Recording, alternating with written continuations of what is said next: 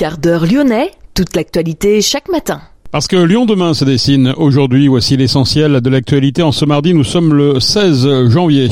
Nous parlerons en particulier des sans-abri dans cette édition, des perfluorés, les polluants éternels, et également troisième sujet, la pollution. Enfin, je vous propose une rencontre avec Dorothée Hockey, directeur de publication de Lyon Éco et Culture, un nouveau média à Lyon. Lyon demain, le quart d'heure lyonnais, toute l'actualité chaque matin.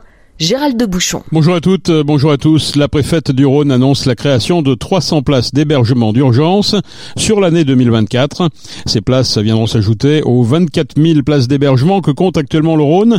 Des bâtiments sont en cours d'identification avant leur adaptation pour héberger des personnes dans le besoin. De leur côté, la ville de Lyon et le diocèse vont accueillir 170 jeunes migrants en recours.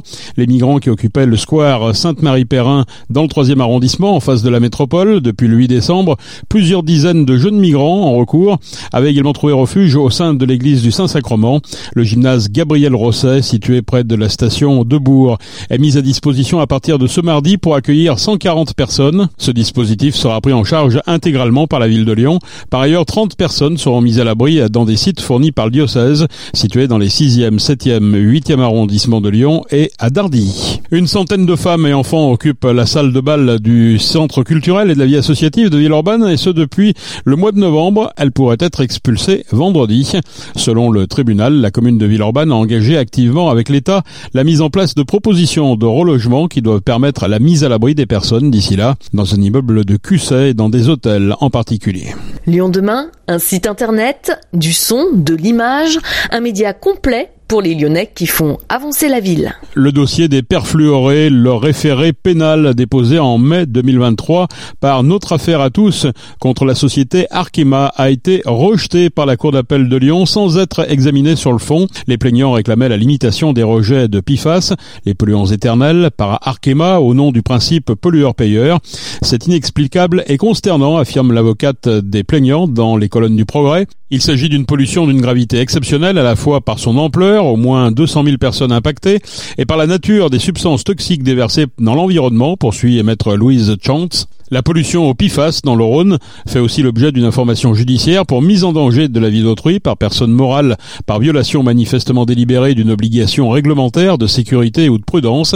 34 communes et communautés de communes, 6 associations de pêcheurs et 35 individus ont par ailleurs déposé une plainte collective contre X auprès du procureur de la République. L'ARS a par ailleurs dévoilé les résultats de contrôle de la qualité de l'eau destinée à la consommation des habitants. 450 prélèvements et analyses avaient été effectués dans des champs captants pour mesurer la présence de PIFAS. Six situations de non-conformité ont été relevées, deux en Ardèche et quatre dans le Rhône. Le puits de Ternay en particulier, mais aussi le champ captant des Charmes à Montagny, le puits des Félins à Vourles et un captage privé à Jaunage, exploité par l'Européenne d'embouteillage pour la production de soda et de boissons fraîches. 150 000 habitants du Rhône sont concernés, essentiellement au sud de Lyon. Ces résultats ne signifient pas que l'eau est impropre à la consommation. Il s'agit d'un seuil de qualité, une norme fixée par l'Union européenne, qui a dépassé, non un seuil de risque sanitaire, tempère l'ARS. Lyon demain, la radio lyonnaise a écouté partout dans le monde. La circulation différenciée est reconduite ce mardi dans la métropole. Atmo Auvergne-Rhône-Alpes prévoit que la concentration en particules fines dans l'air augmente encore aujourd'hui avant une amélioration prévue en fin de semaine. Seuls les véhicules avec une vignette critère zéro émission moteur 1 ou 2 sont autorisés à circuler aujourd'hui au cœur de la ZFE, la zone à faible émission. Déclic pour décarboner Lyon, Vallée de la Chimie. Ce projet soutenu par la métropole de Lyon et mobilisant une dizaine d'industriels a été sélectionné par l'ADEME pour bénéficier d'un financement public. Déclic sera doté d'un budget de 1,9 million d'euros, cofinancé pour moitié par les industriels et pour moitié par une subvention de l'État. L'objectif, accélérer la décarbonation de la vallée de la chimie avec une baisse de 80% des émissions de CO2 d'ici 2050. La vallée de la chimie est en effet à l'origine de près de 25% des émissions de CO2 du territoire métropolitain. La dernière ferme de Lyon située à Saint-Rambert ne va pas disparaître. Son rachat vient d'être acté. C'est aussi une bonne nouvelle pour Pierrot Perrault qui va pouvoir prendre sa retraite. C'est son arrière-grand-père qui avait créé cette exploitation. Le repreneur est une société coopérative d'intérêt collectif avec la participation de la métropole mais également des villes de Lyon et de Saint-Cyr-au-Mont-d'Or. Le statut de société coopérative d'intérêt collectif permet l'entrée au capital des collectivités locales, l'objectif étant d'assurer une certaine viabilité de l'entreprise, d'autant qu'un investissement de 560 000 euros est nécessaire, notamment pour l'acquisition de serres, afin d'allonger la période de production de légumes. Les trois repreneurs physiques sont Simon Pasco, Nicolas Gauthier et Cécile Raymond. Ils entendent aussi lancer une production viticole et organiser à la ferme pour pouvoir accueillir du public.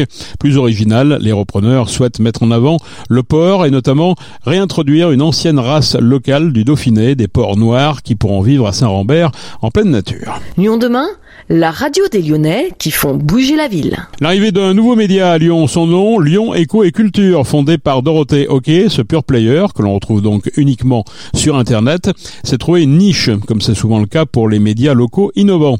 À l'instar de Lyon Demain, qui a choisi la radio et le podcast pour traiter de l'écologie, de la solidarité et du vivre ensemble, Lyon Éco et Culture donne un regard neuf sur l'économie et la culture à Lyon par la vidéo, des articles et des reportages photos. Nous avons rencontré son directeur de publication, Dorothée Lyon Culture, c'est un euh, journal hebdo et qui est positionné sur euh, l'économie et la culture. C'est le premier média de, la métropole, même euh, de France, qui soit positionné sur ces deux segments-là en même temps, l'économie et la culture. Et on traite les sujets liés à la culture sous l'angle économique. Ça peut paraître assez étonnant ce genre d'association parce que l'économie fait de l'argent, la culture en principe en perd. C'est un univers qui me qui me qui me qui me passionne. C'est ces deux univers, euh, la culture, l'économie. Ayant fait l'étude du, du marché et comme il y a personne, il y a personne, aucun média qui soit positionné sur ces deux segments-là. Je me suis dit, ben, il faut être le premier. Quelques exemples de sujets que vous avez traités déjà sur ce média. Bon, voilà un sujet qui concerne euh, tout le monde. C'est un peu comme euh, l'économie à impact unissé par euh,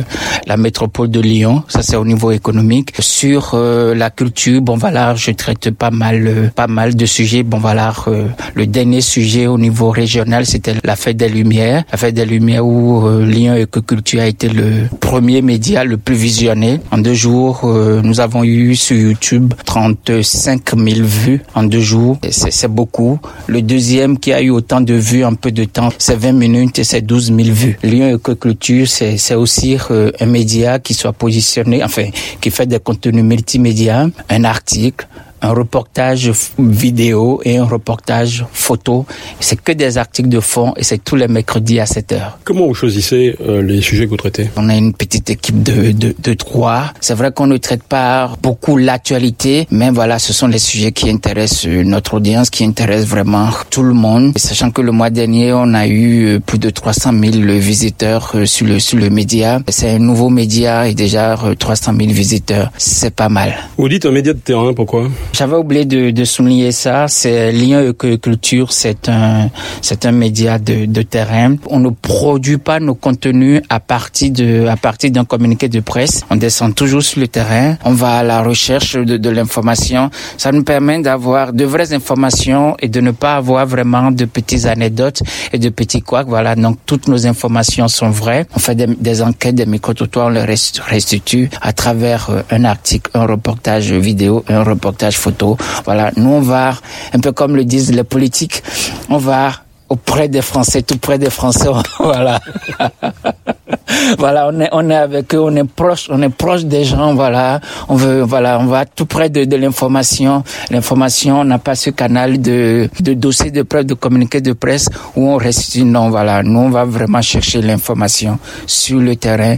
C'est ça ce qui nous, nous identifie parmi tant d'autres. Et tout ne se raconte pas en, en, deux minutes, contrairement à ce que certains médias croient. Euh, chez vous, ça se passe en 15 minutes à peu près, 15-20 minutes. Pourquoi ce, ce, choix de la durée? Ce choix de, de la durée, c'est c'est parce qu'on on a décidé d'être euh, d'être un média qui produit des contenus de fond. C'est devenu un tout petit peu une tendance où les gens où tout le monde dit bon voilà euh, une vidéo voilà il faut que ça fasse une minute deux minutes. Voilà non on dit non. En une minute tu peux pas avoir la qualité d'une information c'est-à-dire l'essence la totalité d'une information c'est-à-dire une information on la restitue. On fait que des articles de de fond et un article de fond un reportage de fond ça ne peut pas durer une minute ou deux minutes.